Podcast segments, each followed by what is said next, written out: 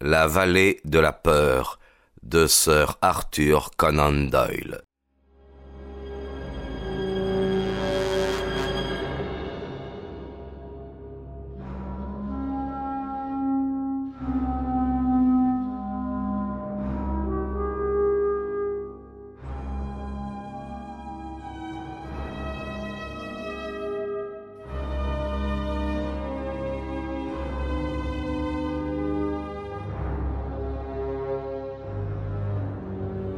La tragédie de Birlstone.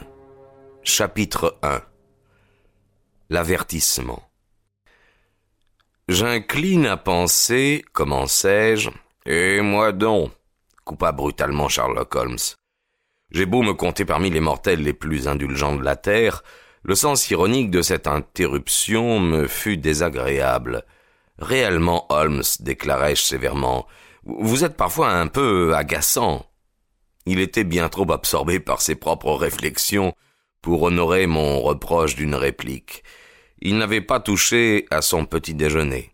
Appuyé d'une main sur la table, il contemplait la feuille de papier qu'il venait de retirer de son enveloppe.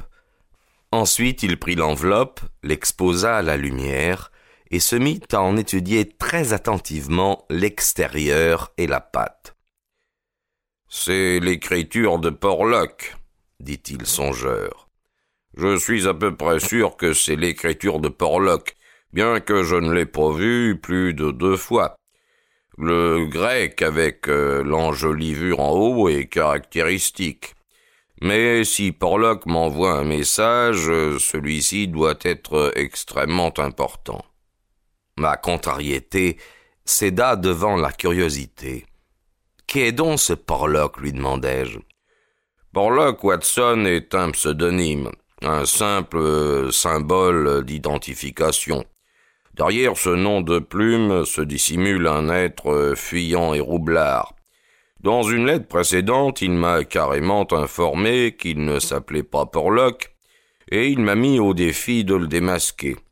Porlock m'intéresse beaucoup, non pour sa personnalité, mais pour le grand homme avec qui il se trouve en contact. Transposez, Watson.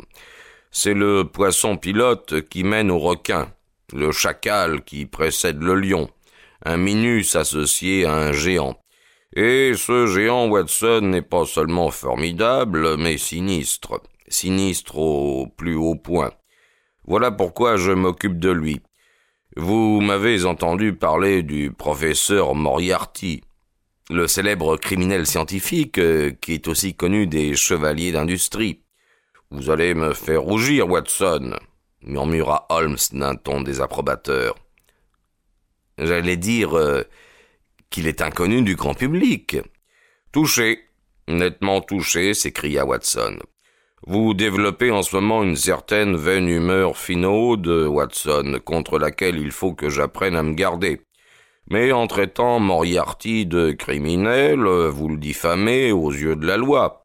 Et voilà le miraculeux le plus grand intrigant de tous les temps, l'organisateur de tout le mal qui se trame et s'accomplit, l'esprit qui contrôle les bas-fonds de la société, un esprit qui aurait pu façonner à son gré la destinée des nations, tel est l'homme, mais il plane si haut au-dessus des soupçons, voire de la critique, il déploie tant de talent dans ses manigances et il sait si bien s'effacer que pour les mots que vous avez dits, il pourrait vous traîner devant le tribunal et en sortir avec votre pension en guise de dommages intérêts.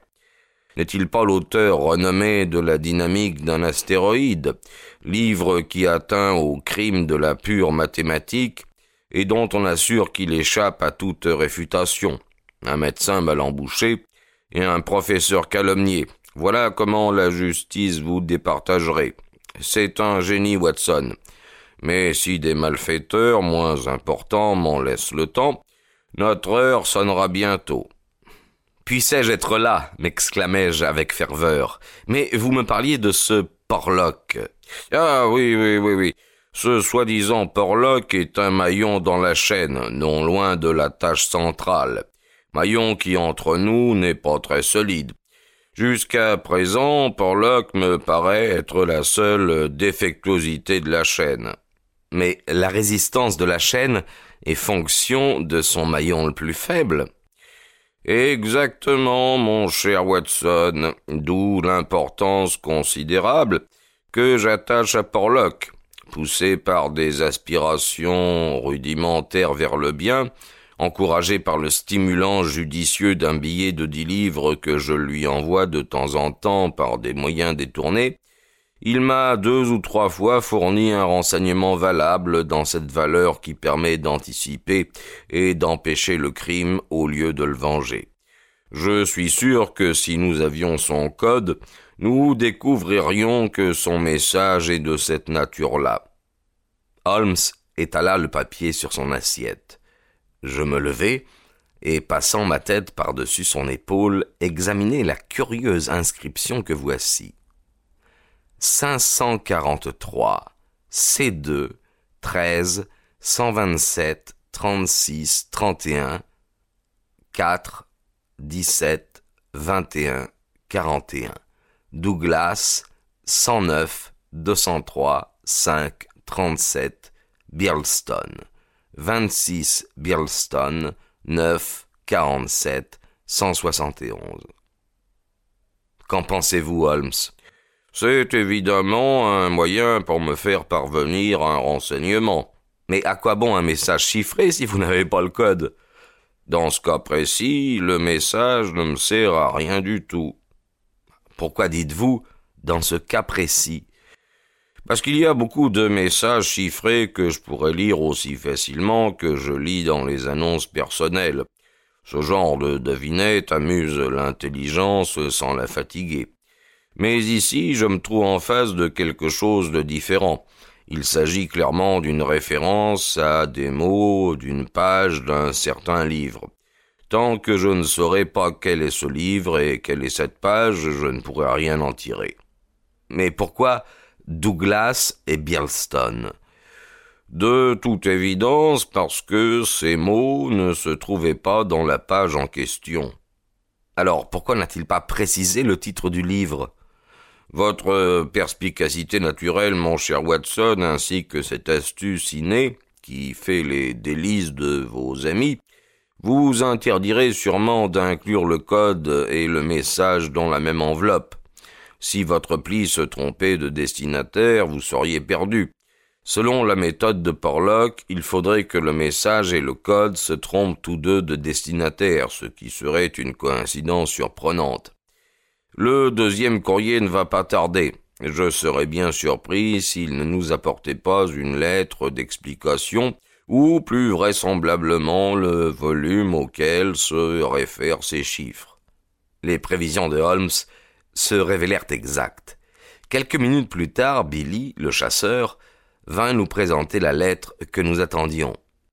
La même écriture, observa Holmes en décachetant l'enveloppe. Et cette fois signée, ajouta-t-il d'une voix triomphante en dépliant la feuille de papier. Allons, nous avançons, Watson. Mais quand il lut les lignes qu'elle contenait, son front se plissa. Mon Dieu, voilà qui est très décevant. Je crains, Watson, que tous nos espoirs ne soient déçus, pourvu que Porlock ne s'en tire pas trop mal. Il me lut la lettre à haute voix. Cher monsieur Holmes, je ne me risque pas davantage dans cette affaire, elle est trop dangereuse. Il me soupçonne. Je devine qu'il me soupçonne. Il est venu me voir tout à fait à l'improviste alors que j'avais déjà écrit cette enveloppe avec l'intention de vous faire parvenir la clé du chiffre. J'ai pu la dissimuler. S'il l'avait vue, ça aurait bardé.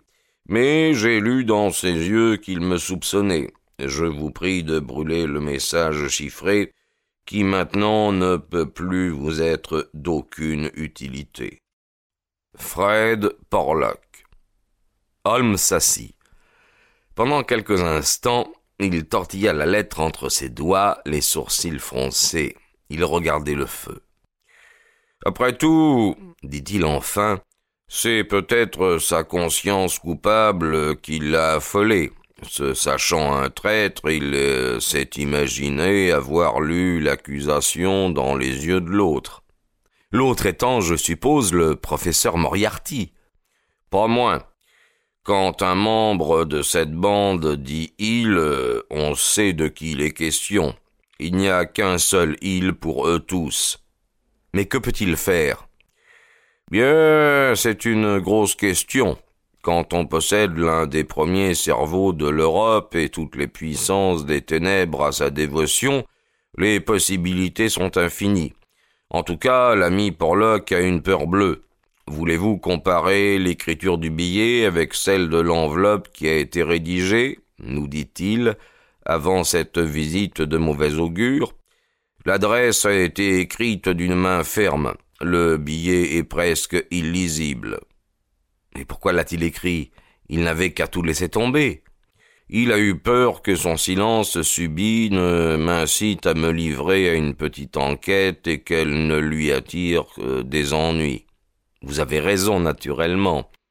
J'avais pris le message chiffré pour l'examiner avec soin. Il est vexant de penser qu'un secret important figure sur ce bout de papier et qu'aucune puissance humaine n'est capable de l'élucider.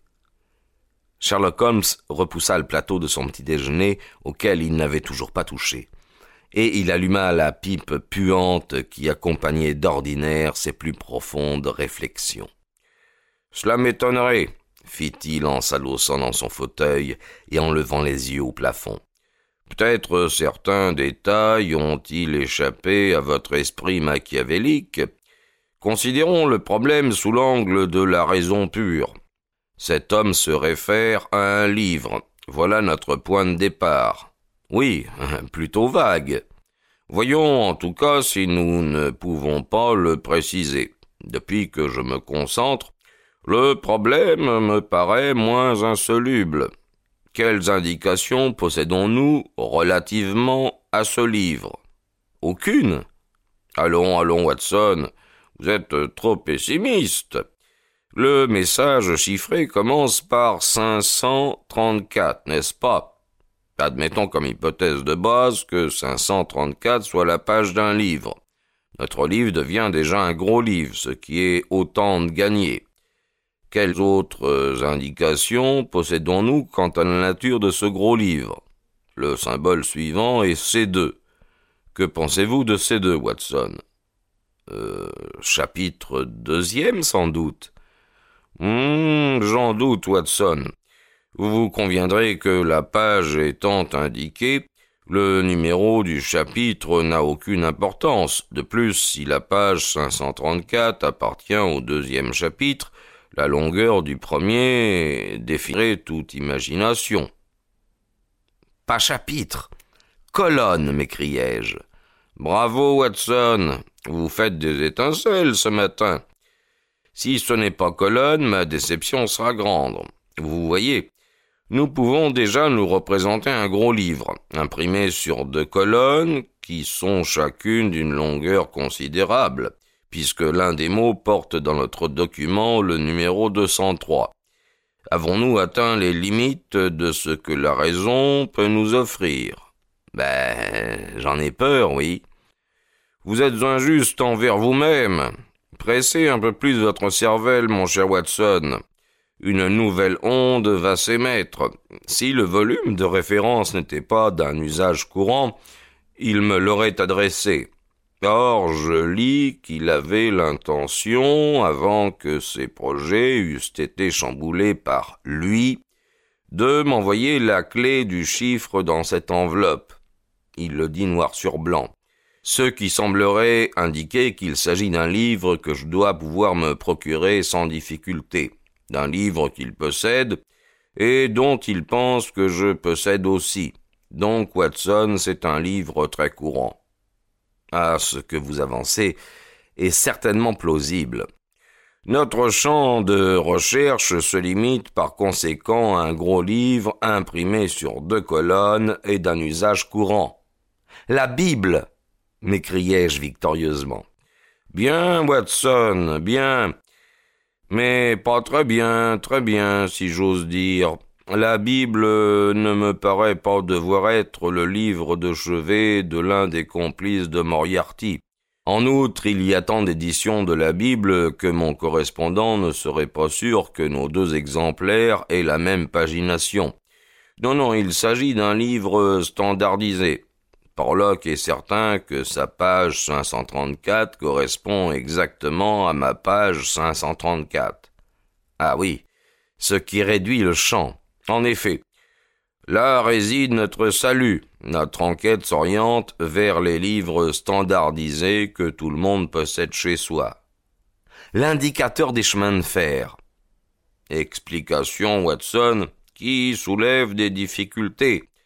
Le vocabulaire de l'indicateur des chemins de fer est sec et concis. Les mots qui y figurent se prêteraient difficilement à la confection d'un message courant. Nous éliminons l'indicateur. Le dictionnaire est, je crois, récusable pour la même raison. Que nous reste-t-il donc? Hmm, Un almanach? Excellent, Watson. Je serais bien étonné si vous n'aviez pas tapé dans le mille. Un almanach.